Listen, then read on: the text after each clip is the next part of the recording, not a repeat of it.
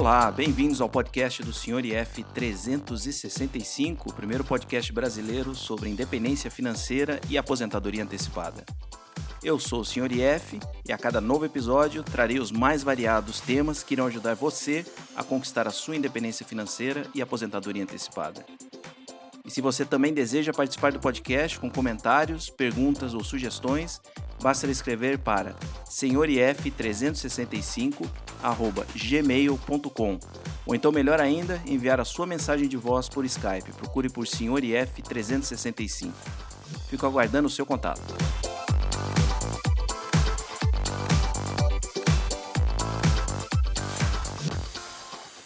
Quinta-feira, 9 de julho de 2020, começa agora o episódio número 42 do podcast do Sr. IF 365.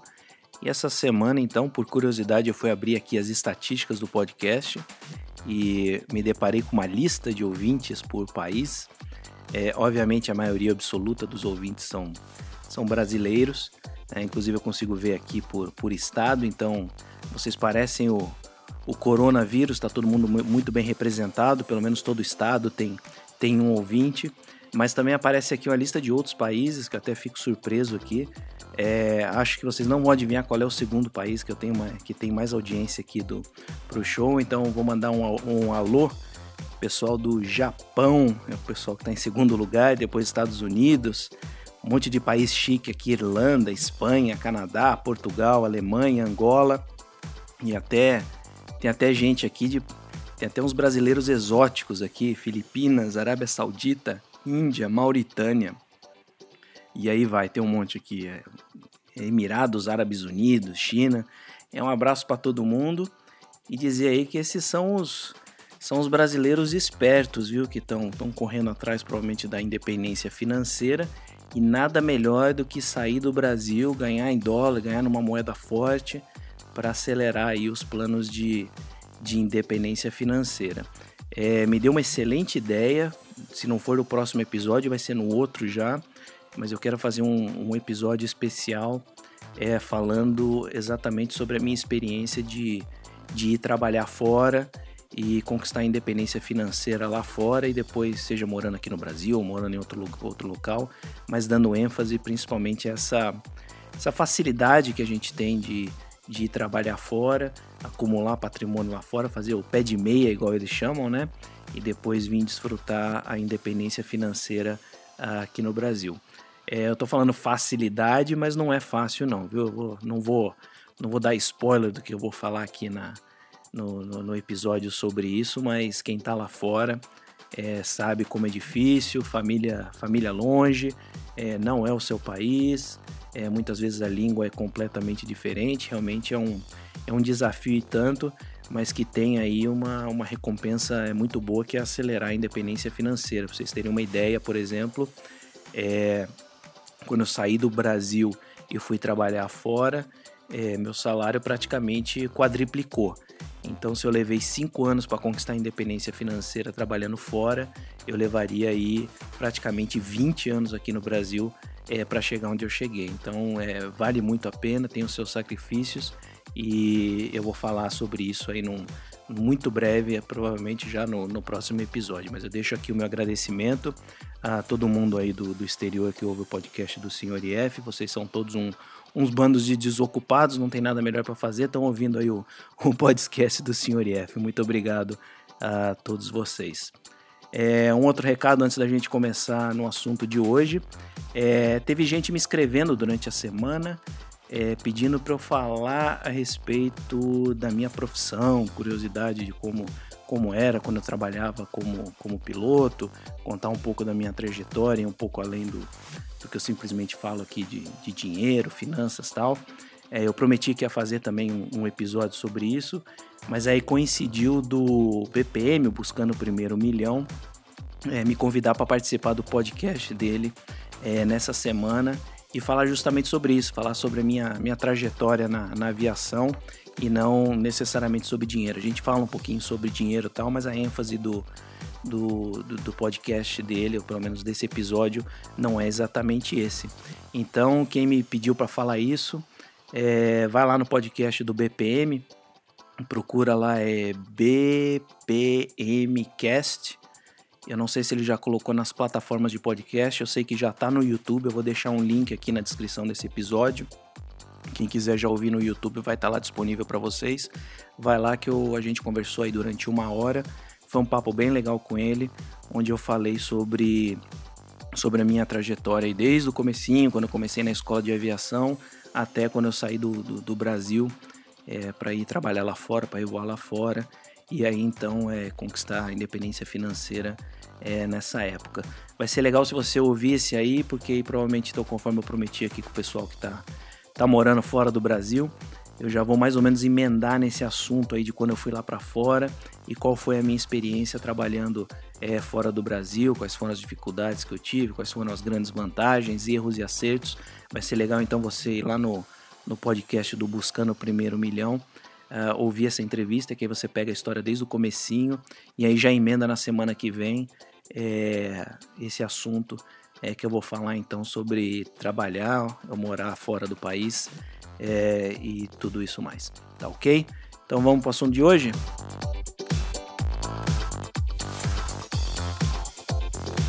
Muito bem, então, o episódio dessa semana é, teve como inspiração um episódio de um outro podcast, que é o episódio da Paula Pent. Eu gosto de acompanhar esse, esse é um dos podcasts que eu acompanho é, de perto. E num episódio recente, mais precisamente de número 263, eu vou deixar o link na, na descrição aí embaixo para vocês, para quem quiser ouvir.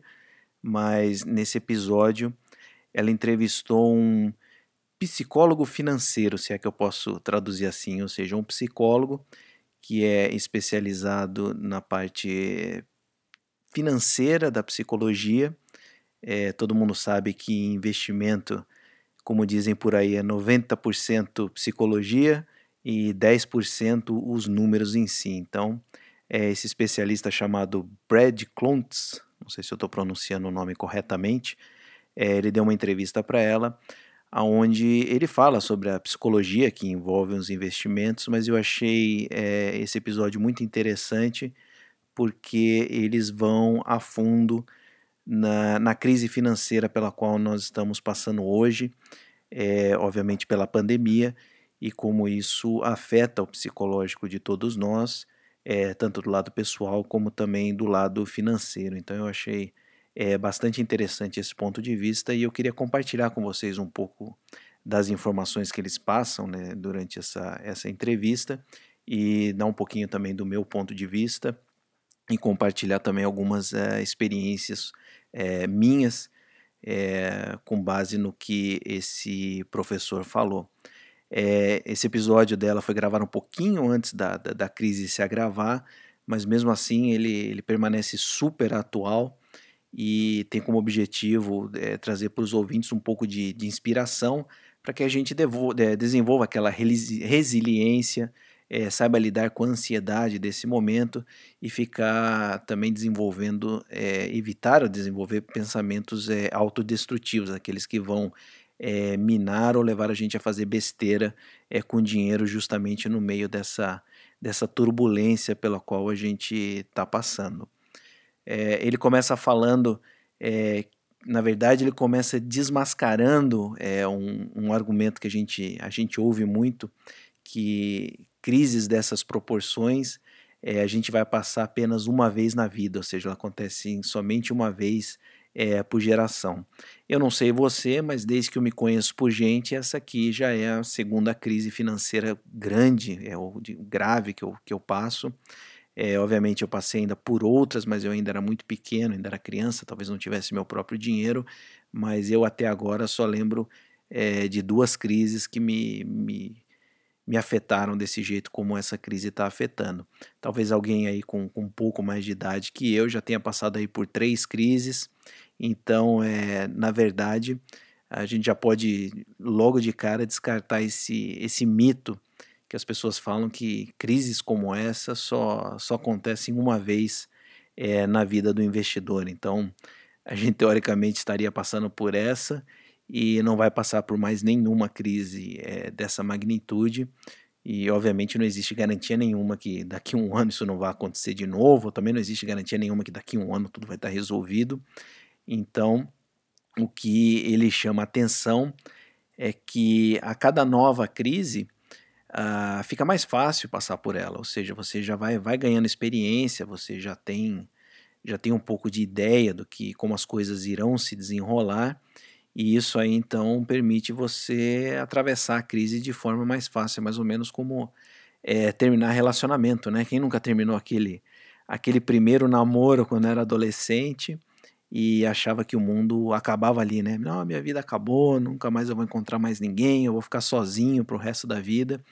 E conforme a gente vai tendo outros relacionamentos, a gente vai, vai descobrindo que não é bem assim, né? Aquilo a gente olha para trás e fala, nossa, que, que adolescente idiota. E eu acho que é a mesma coisa que acontece então com, com relação à crise financeira. Quem está passando pela primeira crise financeira, talvez é, você jovem, começou a investir agora, primeiro emprego, pegou aquela sua seu salário, juntou, fez a sua parte, investiu, foi lá justo é, em janeiro para ver no mês que 20, ver, ver no mês seguinte a sua a sua, o seu esforço do trabalho valer praticamente metade, né, por causa da, da, da queda, por exemplo, da, da, Bolsa de Valores.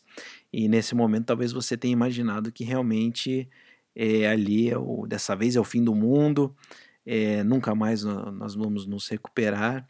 E eu que já passei por outra crise, outras pessoas que já passaram por duas crises, sabemos muito bem que é, na hora é, parece que aquele evento é realmente único, é, não tem nada igual, dessa vez é realmente o fim do mundo, mas a gente sabe que não, não, é, não é bem assim. Apesar dessa situação que a gente está passando não, não conseguir se resumir exatamente a, a dinheiro, a gente tem aí um, uma coisa muito maior em jogo, que são, são vidas humanas. É, mesmo assim, o, o professor é, Brad, ele, ele chama a nossa atenção dizendo que pandemia não é, não é novidade na, na história da humanidade. Na verdade, cada vez que você leva o seu filho para ir tomar vacina é porque alguma coisa ali aconteceu. A gente teve uma, uma, uma doença, uma, uma, uma epidemia que eclodiu e foram criadas vacinas é, justamente para combater essa situação. Então, é, já tivemos pandemias aí muito mais graves, como a da, da, da crise, da, crise espanha, da, da gripe espanhola, e nem por isso o mundo acabou ali.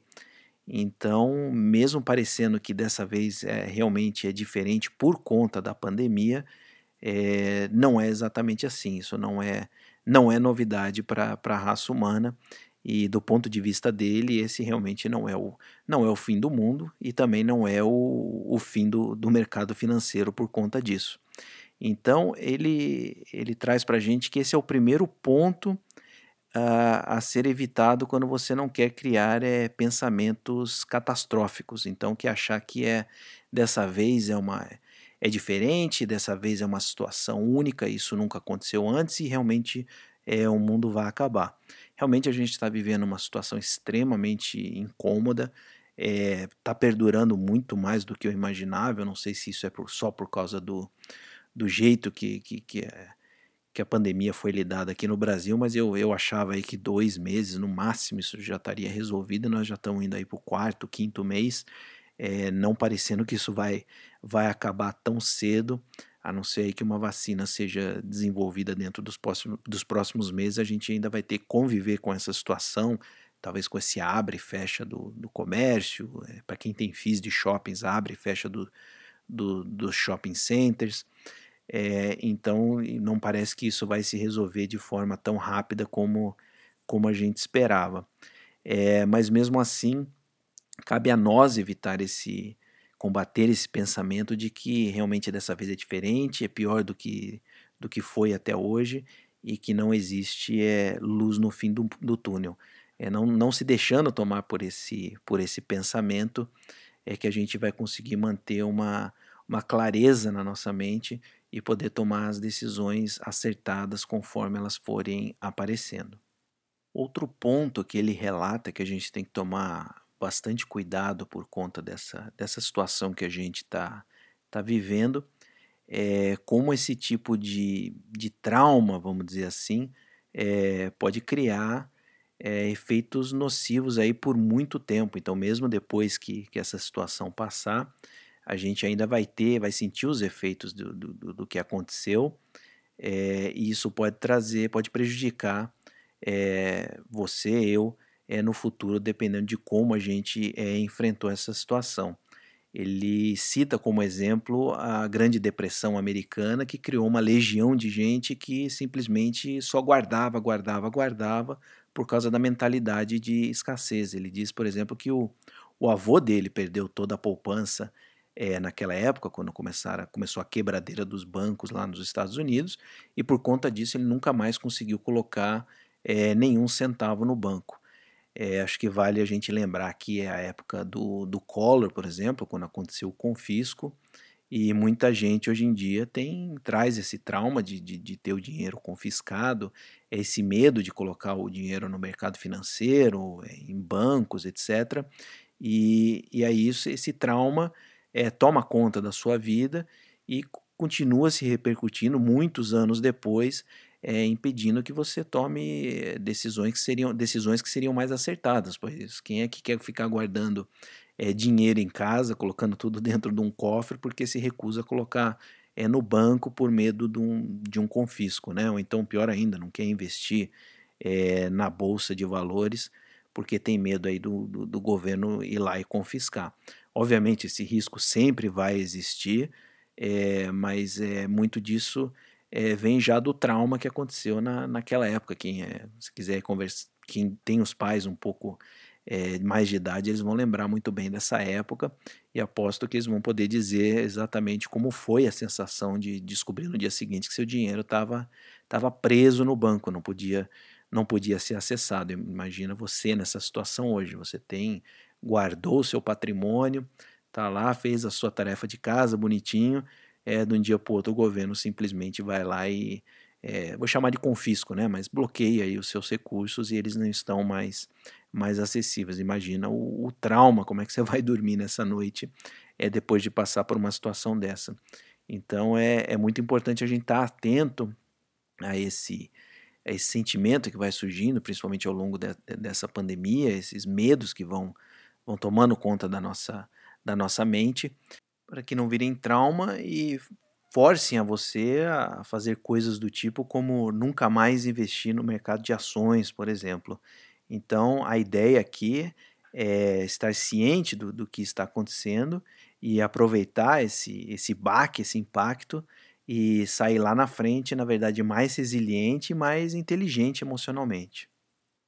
O professor Brad ainda fala como esse, esse atual momento pode alterar o nosso é, comportamento daqui para frente, mas não só o, o comportamento financeiro. É, eu acredito que depois dessa que essa pandemia passar, muitos de nós ainda continuarão aí com essa com essa mania de lavar a mão duas, três, quatro, dez, vinte vezes por dia e que isso é, é importante também ser controlado, ser modulado porque imagina você que tem filhos, é, os filhos vendo esse, esse medo, essa sua compulsão, por exemplo, por ficar é, lavando as mãos, é, obviamente a gente acaba criando uma geração que está com, tá com medo de tocar qualquer coisa. Eles estão passando por um momento único, obviamente, mas os filhos vendo os pais passarem passarem por essa situação de medo, de que os força a lavar a mão 3, 4, 10, 20 vezes por dia, a gente está criando uma geração que está com medo de, de, de, tocar qualquer coisa, obviamente eles não entendem ainda, e a gente não modulando esse medo vai acabar caindo naquele caso, igual ele, ele comentou anteriormente é, na parte financeira, que foi criada uma geração que não confia no sistema bancário, e obviamente isso passou para os filhos, os filhos viram ali os, os pais perderem aí é, casa, é, perder toda a sua, sua poupança, por exemplo, e, por mais que isso, você queira separar isso da, da, da família, das crianças, é, é inevitável. Então, é muito importante nesse momento, principalmente para quem está passando dificuldades financeiras, é conseguir é, modular esse medo, é, tentar isolar um pouco a, a, a família dessa, de, dessa situação para esse trauma não, não se espalhar para outras gerações, né? E ainda falando desse medo, a, a Paula perguntou para ele como é que a gente consegue tomar é, decisões com a certeza de que a gente não está sendo influenciado é pelo medo. É uma dica muito boa que ele deu é sempre separar a, as coisas que a gente pode controlar do que o que a gente não consegue controlar.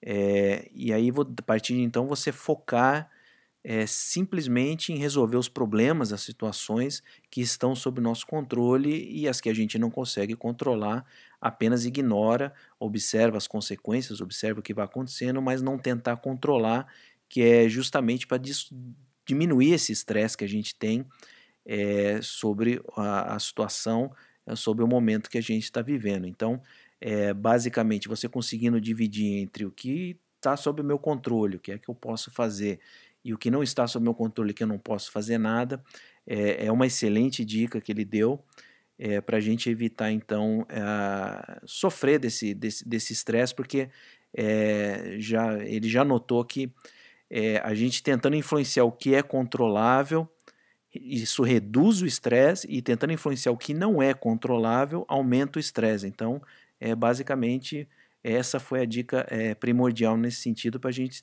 ter, tentar tomar decisões é, não tomadas, não tomados pelo, pelo medo.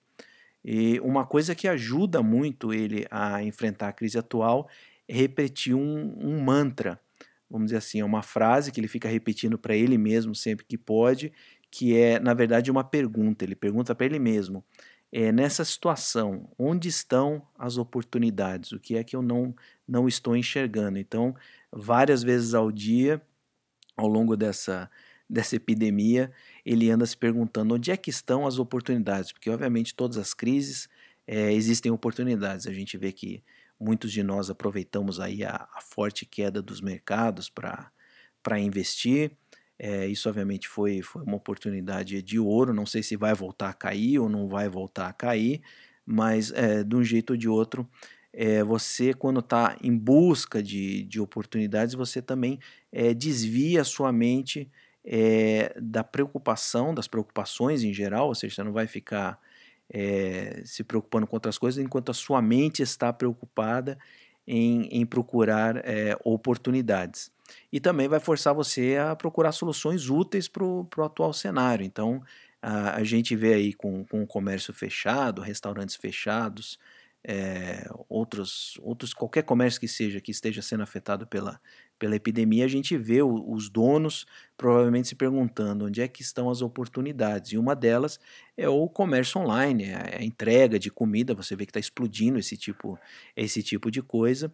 E quem se fez essa pergunta de onde estavam as oportunidades colocou a, alternativas em, em prática. Isso, obviamente, com certeza, reduziu de maneira uh, enorme o estresse é, desse empresário comparado àquele que simplesmente ficou esperando, parado, falava aqui ficar parado, esperar o que, o que vai acontecer para fazer alguma coisa. Não, vai lá, é, cria é, alternativas, procura, procure oportunidades, isso vai obviamente é, desviar a, a sua atenção, vai desviar o seu foco do problema para a procura de, de soluções. Isso, obviamente, não, limita, não se limita é, simplesmente a dinheiro.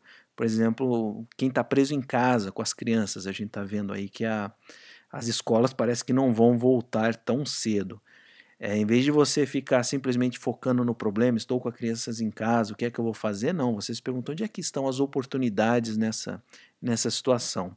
É, o Brad conta pra gente que ele se viu nessa situação, com as crianças em casa, sem poder ir para a escola, e aí ele procurou onde é que está a oportunidade é, nessa situação.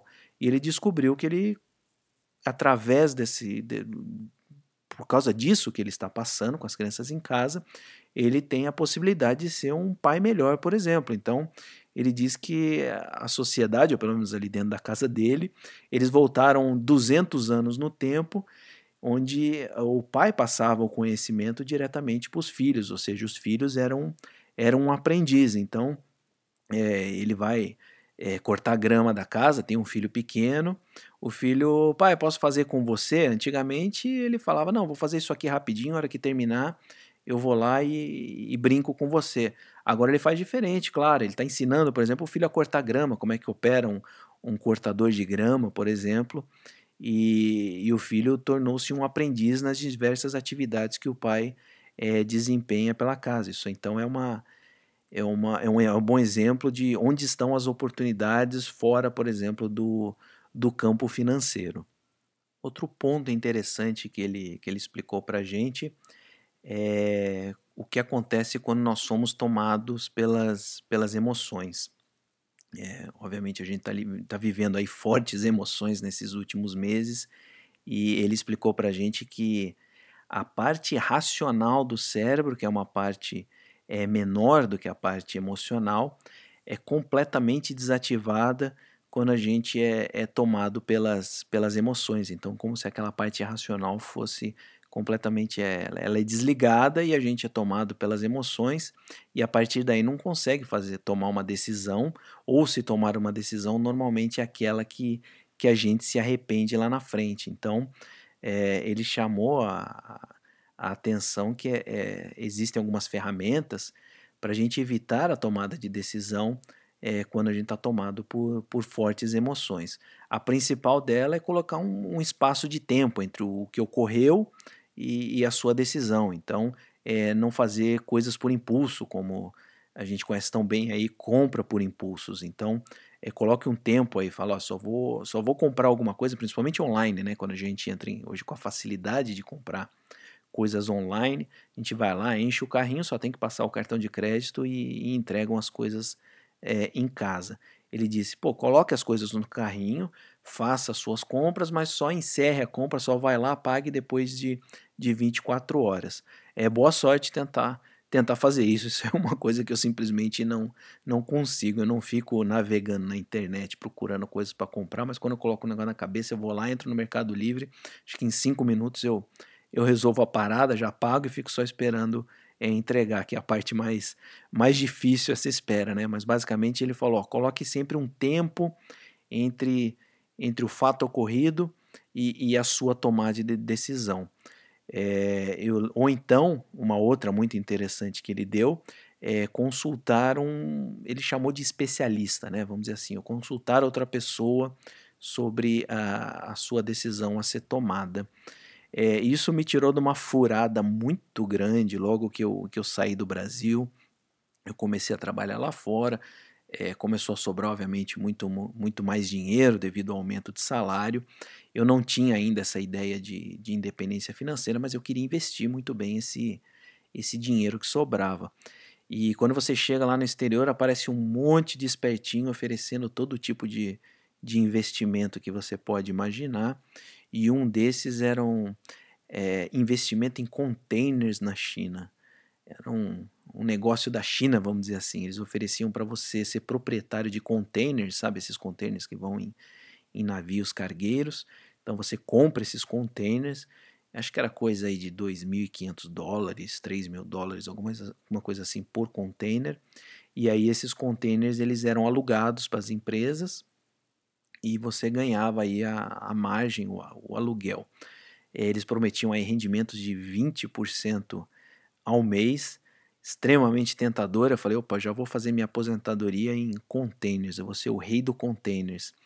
Eu quase comecei a comprar um monte de containers todo mês, se eu não tivesse parado para conversar com, com dois especialistas, que na verdade são, são amigos meus, e, e um, na verdade, é o meu cunhado, é, ele, esse cunhado ele, é, ele trabalha especificamente em empresa de logística com containers e aí eu expliquei para ele qual era o negócio e ele falou olha se esse negócio for verdadeiro é, eu acho que a minha empresa deveria parar de negociar containers e aplicar tudo nessa nessa empresa chinesa porque 20% ao mês a gente não faz nem perto disso então eu fui atrás de um especialista, vamos dizer assim, alguém que entendia do assunto, e esse outro meu amigo ele gostava de investimentos, então eu vou chamar ele de especialista de investimentos, e ambos é, chamaram a minha atenção para o que é, era muito bom para ser verdade, né?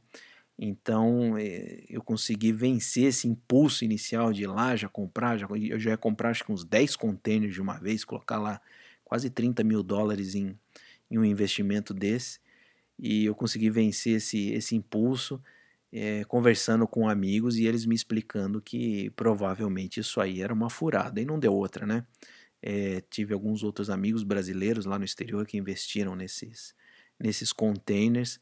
Aí eu tiro sarro deles até hoje. E aí, como é que estão os containers? Obviamente, começaram a pagar muito bem no começo, é, mas no final a empresa simplesmente sumiu do mapa. Eles nunca mais viram esse, esse dinheiro de volta. Era, era obviamente um, um esquema de pirâmide. Então, é, para tomar as suas decisões é, não sendo influenciado pelas emoções, ele recomenda essas duas ferramentas muito úteis. Colocar é, um período, um, tempo, período de tempo entre a tomada de decisão, entre o fato ocorrido e a tomada de decisão, e procurar sempre um, um especialista para debater o, o assunto sempre que puder e pedir orientação.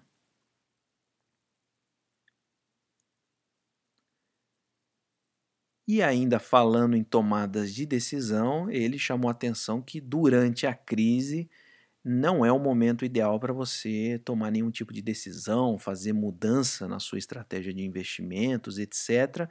Porém, ele, ele chamou a atenção que para muitos de nós, para muito do, talvez você ouvinte ou alguém que você conhece, é, esse momento de crise é, vai ser aquele estalo que faltava é, para a pessoa se tocar que ela precisa de um, de um planejamento financeiro, ela precisa começar a poupar dinheiro, é, porque até então teve muita gente que estava só vivendo no mundo da fantasia. Tinha gente aí que achava que o emprego estava garantido. É, eu vejo isso agora na minha área. É, muitos de nós aí, principalmente aqueles que saíram do Brasil, estavam achando que por trabalhar no Oriente Médio, onde basicamente os países são hiper ultra bilionários, ou seja, dinheiro teoricamente nesses países produtores de petróleo é, nunca faltou, a gente viu que a água começou a bater no joelho. É, infelizmente, muitas dessas empresas do Oriente Médio estão, é, nesse dia que eu converso com vocês, demitindo pilotos. Eu já tive amigos é, brasileiros que foram demitidos, infelizmente, no, no dia de hoje e obviamente muitos deles não tinham um planejamento financeiro, achavam que ah, eu estou trabalhando na, na, empresa mais rica do mundo, dinheiro aqui nunca vai ser problema. É, na verdade, essas empresas sempre me passaram a impressão que elas nunca precisavam dar lucro, é, não dependiam de dar lucro para continuar sobrevivendo. Isso trazia uma, uma tranquilidade muito grande, era praticamente trabalhar para empresas estatais. E aí a água, infelizmente, é, bateu no joelho. E, e, eles tiveram que cair na realidade que é completamente essencial ter uma, uma reserva de emergência é, para enfrentar uh, o cenário atual. Muitos deles acredito que não tenham, eu sei que alguns não têm, é, infelizmente vão passar dificuldades, mas é, na verdade o, o que vai acontecer é que todos eles estarão aprendendo aí uma lição é muito importante com certeza não vão cair novamente nessa, nessa burrada, vamos dizer assim, de não ter uma, uma reserva de emergência. Então, esse com certeza vai ser o estalo para muita gente. É, essa, essa crise pela qual nós estamos passando vai ser o estalo para muita gente para começar aí um, um planejamento é, financeiro. Uma última dica que ele deu para lidar com esse momento que nós estamos passando, com esse, com esse momento de crise, né, de, de quedas no mercado, é, muita gente acabou aí é, investindo no topo, aí viu quedas aí de 20, 30, quase 40% e o patrimônio praticamente é, evaporando. É, espero que muitos, é, muitas dessas pessoas não tenham entrado em pânico, vendido tudo, porque a gente viu como foi a, a recuperação aí do último mês, das últimas semanas. Mas o que ele disse que ajuda muito, uma, uma técnica que que ajuda muito, é você abrir o gráfico. Vai lá, abre o gráfico do, dos ativos, abre aí, por exemplo, o gráfico da, da Bovespa, obviamente ele falou para abrir o gráfico do, do Dow Jones, mas vai lá e abre o gráfico uh, e dá uma olhada nele. É, obviamente você, você vai notar que quando a gente vê essas, essas notícias de queda na bolsa, tá tudo em vermelho lá, já usam até vermelho, que é justamente a cor do perigo, a cor do pânico, ou seja, você acha que você vai morrer, é isso aí, obviamente vai gerar um, um pânico na pessoa, e aí a hora que você abre o gráfico, você vê aquela, aquele precipício, né? Abrir o gráfico do, do mês de março, por exemplo, é aquele precipício, você fala, nossa, eu realmente dessa vez é é o fim do mundo, né? Quem, quem olhar o gráfico aí de março vai, vai realmente achar que o, mundo acabou ali, né? Porque despencou é, acho que foi a queda mais rápida da história é, do mercado americano. E aí, o que ele fala para você fazer é você ir aumentando e tirando o zoom ali do, do, do gráfico, né? Então, se você está vendo o gráfico aí de mensal, dá uma olhada no gráfico de um ano, cinco, 20 anos, porque na verdade é esse o período que, que você vai investir. Ninguém fica investindo em um mês só e depois não investe mais, ou pelo menos não deveria, né? Mas então você, ao expandir esse gráfico, expandir o, o período de tempo, aí você olha de novo e, olha, e veja como a sua perspectiva é, muda. Porque se você olhar o gráfico aí de, de 20 anos, por exemplo, você vai ver que essa queda que a gente teve em março, que parecia um, um precipício quando você estava olhando só para ela, é não passa de, um pequeno, de uma pequena vala, né? De um, de um, buraquinho ali, assim como foi a queda de, de 2008, a crise de 29, quando você abre aí um, um horizonte, abre ali o seu horizonte, o gráfico vai até, acho que o gráfico no caso do, do, do mercado americano, você consegue abrir 100 anos de mercado americano, é, simplesmente as crises ali desaparecem. E, e, a gente sabe que essas crises, como a de hoje, foram, foram extremamente é, traumáticas né, para as pessoas que estavam vivendo ali. Muitas viram perder 80% do, do valor do seu patrimônio, mas que depois acabaram é, recuperando. Algumas demoraram mais, outras demoraram menos, mas o que ele fala é: a hora que você estiver entrando em pânico por conta da, das quedas do mercado, tá vendo tudo vermelho, é, as suas contas, ali, suas, o seu patrimônio todo em vermelho, perdeu 30%, 40%, é, abre o seu horizonte, é, porque abre a sua perspectiva para os próximos 10, 15, 20 anos e veja como, como muda é, o seu ponto de vista, porque a tendência do mercado, pelo menos se a gente considerar o que ele fez até hoje, vai ser sempre subir e a gente vê como essas, essas quedas são, são realmente é, pequenas se comparado a toda, a toda a história do mercado. Aí eu achei muito interessante que a Paula, é, depois de falar todo esse, esse lado negativo, dos traumas tal, ela, ela fez uma pergunta muito interessante que é como lidar então com as emoções opostas à, àquela que vem quando o mercado está tá despencando, quando está tudo derretendo, que é quando está tá aquela euforia e a pessoa acha que o, o mercado está tá indo bem demais para ser verdade, né? Que é basicamente o que está o que está acontecendo hoje, né? Quando a gente olha é, a economia real, por exemplo, você você vai na rua, vê tudo fechado, é, vê todo mundo endividado, gente perdendo emprego e a gente vê a bolsa caindo, é, subindo, subindo, subindo, é, a gente vê que tem, tem, tem alguma coisa errada aí, né? Porque é, tá bom demais para ser verdade, né? Então ela pergunta como lidar com esse, com esse sentimento quando você acha que que está indo bem demais para ser verdade e isso aí pode ser tão nocivo quanto o pânico, por exemplo, de, de vender no fundo, quando você acha que tá tudo, o mundo está acabando, é, as suas economias vão, vão todas virar pó e você acaba vendendo tudo no fundo. Mas também existe essa outra essa outra possibilidade de você achar que está tudo bom demais, está tudo caro demais, vamos dizer assim, e você acaba é, também não investindo é, por conta desse, desse sentimento.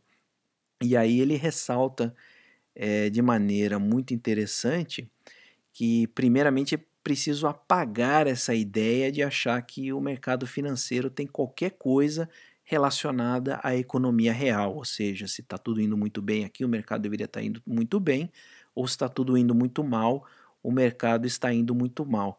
Porque na verdade o mercado financeiro é pura psicologia humana, é, segundo ele, não tem nada de, de fundamentos ali que, que dirige o mercado.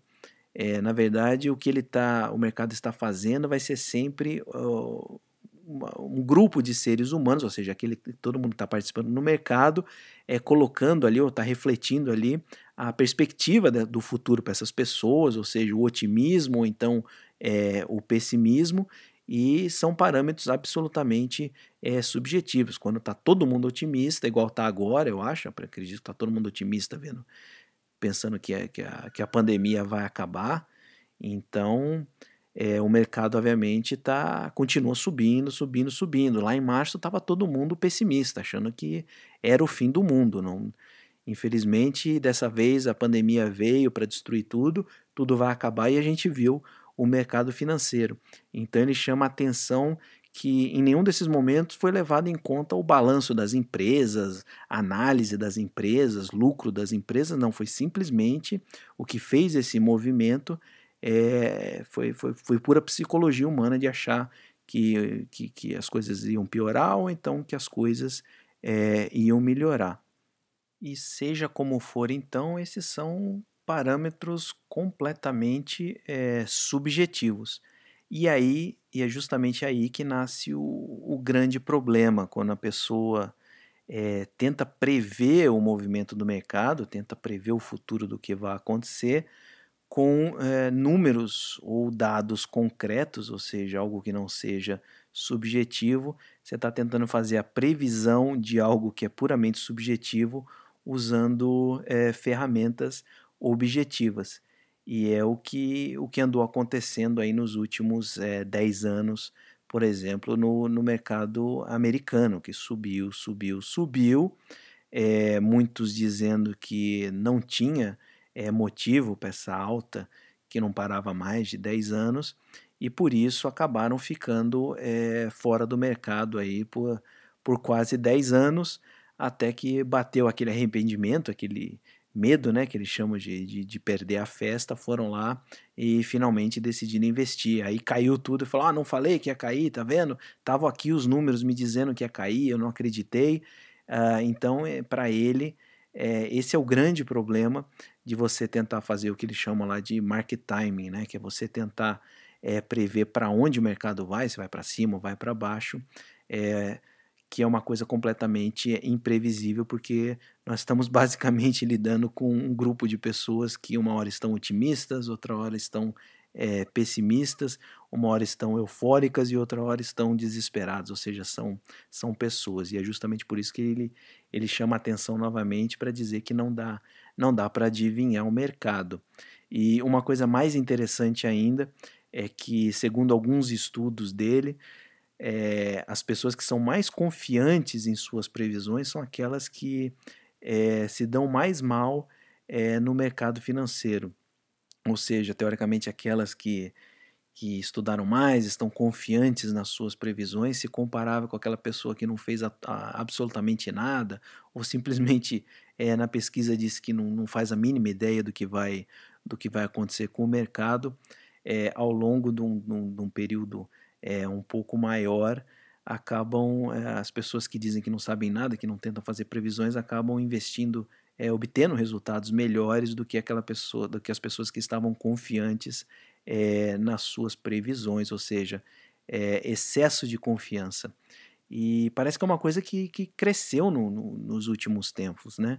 Eu não sei se é por conta da, da volatilidade do mercado, ou então do, desse trauma, dessa queda absurda que teve aí, que muita gente é, passou a acreditar que porque caiu muito agora tem que subir, ou então porque agora subiu muito sem fundamento vai ter que voltar a cair, ou seja, consciente e até às vezes inconscientemente, é, algumas pessoas, ou então muitas pessoas passaram a, achar que conseguem é, prever o mercado.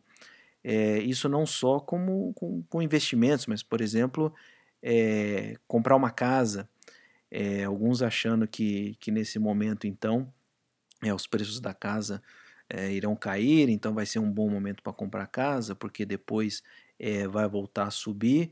Ou seja, você está tentando é, adivinhar o mercado. Alguns achando que então agora é o momento de investir no exterior. Então, é aquela história, né? Agora é o momento. Então, toda vez que a gente fala agora é o momento, a gente está fazendo é, um exercício de, de adivinhação, seja por querer ou por não, ou sem saber, sem notar, mas você está tentando é, prever o futuro. E ele fala que para evitar esse tipo de coisa, é, você tem que separar, ou seja, não, não aplicar essas previsões é, na sua vida particular e simplesmente investir ou tomar as decisões no que faz sentido para você. Então você não vai tentar adivinhar se o mercado imobiliário vai subir ou vai descer, se as casas vão ficar mais baratas, se os juros vão ficar mais baratos ou não. É simplesmente ver para você se aquele imóvel é, faz sentido para você hoje, não tentando adivinhar é, o que vai acontecer lá na frente. Se esse imóvel faz sentido para você hoje, está num preço bom, é isso que você precisa hoje, então vai lá e compra, não é? Você não vai comprar hoje porque você acha que o, que os juros vão subir ou que os juros vão descer, ou porque ali vai valorizar ou ali vai desvalorizar. Você tem que comprar o que, o que, o que faz sentido para você hoje. Se é um bom investimento hoje, então vai lá e compre. Se não é um bom investimento hoje e você vai comprar simplesmente porque você acha que amanhã vai ser um bom investimento, aí você volta a cair naquilo que eles chamam de market timing ou tentar adivinhar o futuro com, com uma bola de cristal. Para terminar, então, ele falou sobre estresse financeiro, e segundo ele, eh, estresse não é uma coisa que tem vários níveis, e na verdade, na nossa mente, é, para o ser humano, ou você está estressado ou não está estressado, é tipo um botão liga e desliga. Uh, então, é, ele diz ainda que esse estresse financeiro é, tem grandes chances de, de te matar se você viver nessa condição de estresse por um período muito grande de tempo. Então, é, se a pessoa é constantemente se sente constantemente estressada por conta de, de dinheiro, por exemplo, ela vai desenvolver diabetes, pode desenvolver problemas cardíacos, é, pode ser tão pode ser tão ruim quanto fumar, por exemplo. Então ele diz que com certeza o estresse financeiro é, tem, tem o poder de te matar. Enquanto que a sua vida financeira, ou seja, o, o dinheiro que você tem, ou a falta dele, é, provavelmente, ele diz ainda, principalmente aqui nos Estados Unidos, segundo ele, não vai te matar. Quer dizer que você não vai morrer por falta de dinheiro. Você sempre vai dar, vai ter uma solução, mas é, não vai chegar um momento que você não vai ter um centavo para não comprar comida e morrer de fome, por exemplo. Então, é, ele chama atenção que o estresse financeiro é, tem realmente o poder de te matar, enquanto que o, o dinheiro, a falta do dinheiro, o problema financeiro, é, não necessariamente as chances de te matar realmente são, são mínimas. E, e a partir daí a gente conclui então que estresse financeiro traz mais risco à sua vida do que realmente a, a falta de dinheiro. Porém, o que acontece é exatamente o contrário. A gente dá, dá pouca atenção ao estresse financeiro, a gente assume que isso é uma, é uma coisa normal da vida e acaba dando mais, mais atenção ao, ao problema financeiro. Então a gente fica criando milhões de estratégias para manter nosso patrimônio. Eu mesmo, senhor IF, aqui tem um monte de regra de reinvestimento, planilha que acompanho todo dia tal, mas não, não fica atento ao estresse financeiro ou a ansiedade que, que, que, as finanças podem, podem gerar. E, e como ele disse, o, o, grande risco, o grande vilão da história vai ser sempre o estresse financeiro e não a, o, o dinheiro, a falta do, do dinheiro em si. Então, o que ele sugere é, para diminuir essa ansiedade com relação à possível falta do dinheiro, que é uma possibilidade muito remota de, de te matar, mas para você lidar com, com, com a ansiedade ou com o estresse, é você fazer um, um exercício que ele chama de pior cenário possível. Então, é você parar e começar a imaginar, se perguntar é, qual é o pior cenário possível para essa situação. Então, por exemplo, a crise financeira. Estamos vivendo agora uma crise financeira. É, o que poderia acontecer de ruim nessa crise financeira? Poderia ser que você é, perde um emprego. Tá bom, se eu perder emprego, qual é o pior cenário possível? Eu não tenho reserva de emergência, não tenho como pagar minhas contas. Ah, então qual é o pior cenário possível se você não puder pagar as contas? Eu vou perder minha casa. Ah, se você perder a casa, qual é o pior cenário possível? Ah, eu vou ter que morar com pais ou amigos por um tempo. E assim vai. E aí você chega num ponto que você pergunta, tá bom, é isso, isso é ruim, por exemplo, vou ter que morar com meus avós, com meus pais, etc.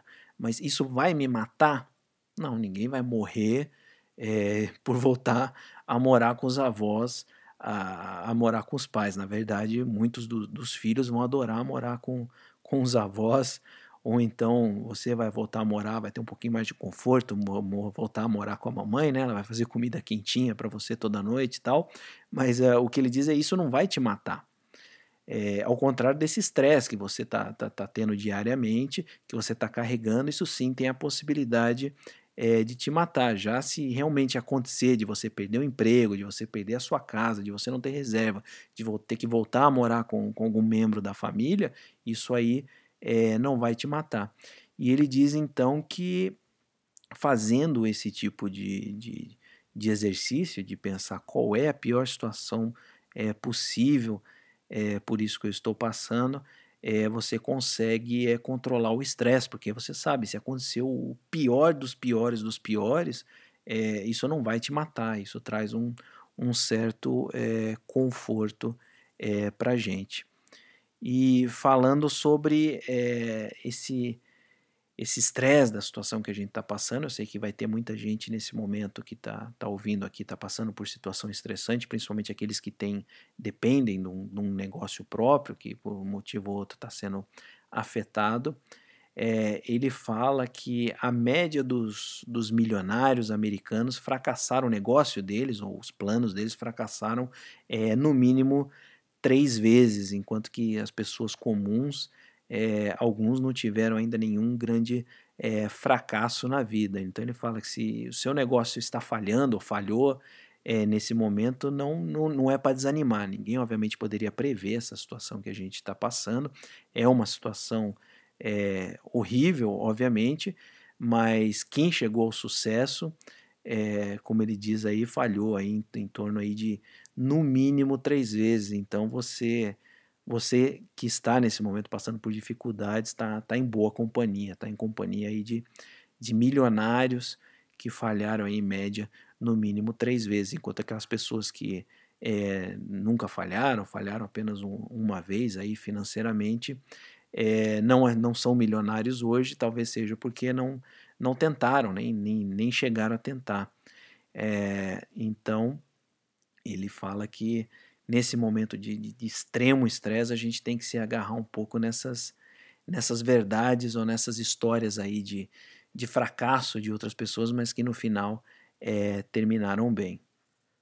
Um pouco antes de, de terminar a entrevista, a Paula insistiu mais um pouco que ele estava falando desse desse estresse é, te matar, mas que na verdade problemas financeiros não, não têm o poder realmente de, de te matar.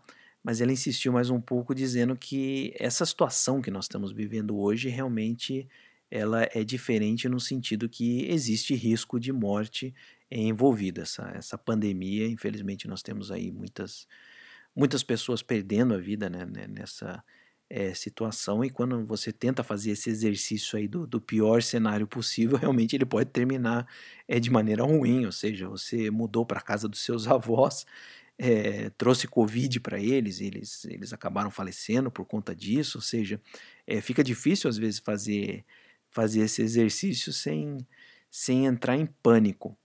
Então, é, parece que essa situação levou essa ansiedade para um, um outro nível, e, e, ele chama a atenção que a gente tem que entender que está todo mundo é, na mesma tempestade, porém em barcos diferentes.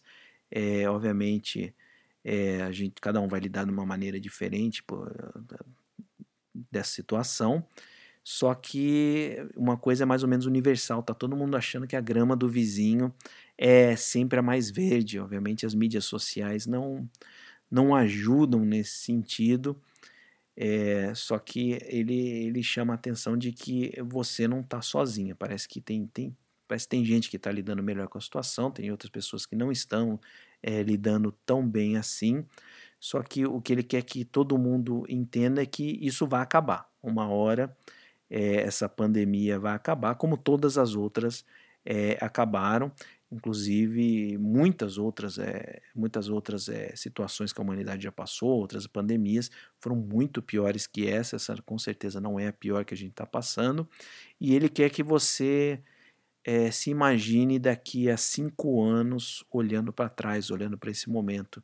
Ele falou: pare agora, imagine que daqui a cinco anos você vai olhar para trás é, como você gostaria de ter enfrentado essa situação, como é que você gostaria de, de, de se ver, como o que você gostaria de poder é, contar.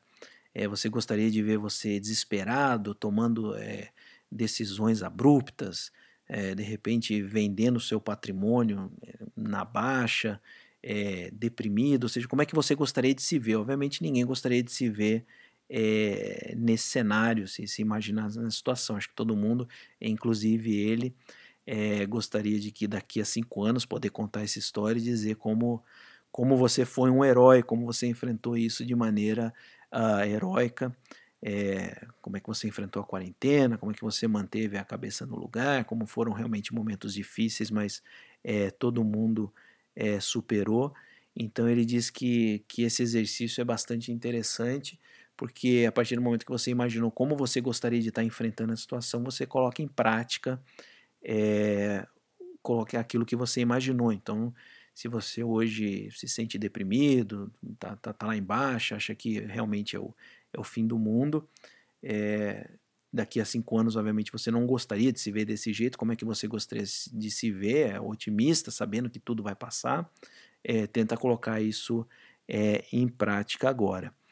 E o último ponto foi que ela perguntou como lidar é, lidar com essa situação de maneira ética.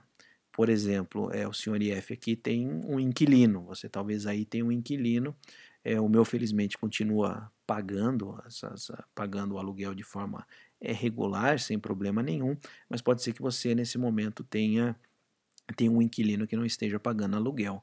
E aí, você vai colocar a pessoa, a família na rua justamente nesse momento é, de pandemia, você vai tentar negociar. Então, obviamente, está todo mundo passando por, por, uma situação difícil. Talvez você até dependa desse aluguel também, né? Tem que ver, tem que ver o seu lado. Mas ela se preocupa muito em, em perguntar para ele como é que como é que eu vou, vou lidar de maneira ética com essa com essa situação que a gente está tá passando. É, ele foi bastante otimista na resposta. É, ele disse que esse é um momento realmente de, de crescimento é, não só individual, onde a gente deve, deve ser grato, porque muitos de nós aqui é, estamos passando de maneira absolutamente confortável por essa situação, pela quarentena.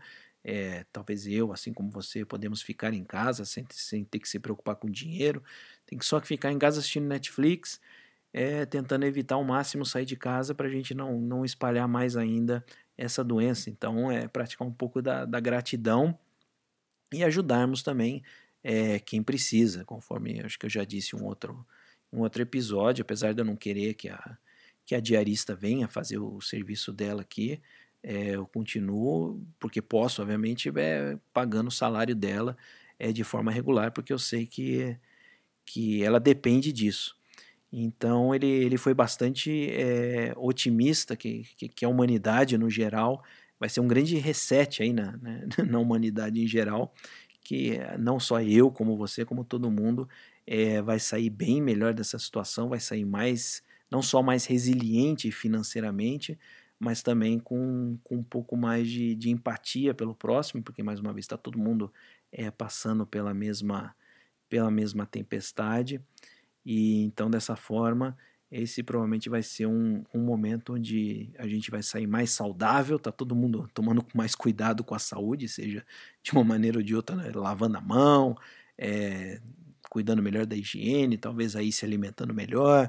O senhor IF está tomando sol todo dia, sai tudo, porque falaram lá né, que a vitamina D é, ajuda a. que se você contrair corona, é, provavelmente quem tem deficiência de vitamina D pode ter complicação, então vou lá, tomo meu solzinho todo dia é, como eu disse, vai sair, a maioria de nós vai sair melhor financeiramente, talvez não em um primeiro momento, mas é, muitos de nós aí já viu que, que vai ser necessário é, criar reservas de, de emergência, vai ter que precisar repensar, por exemplo, aí o, o futuro financeiro.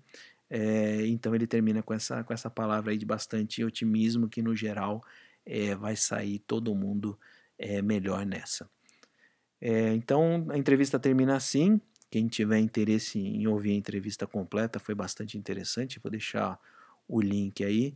É, mas eu achei bastante interessante esse, esse ponto de vista é, psicológico. Eu gosto muito de, de, de psicologia.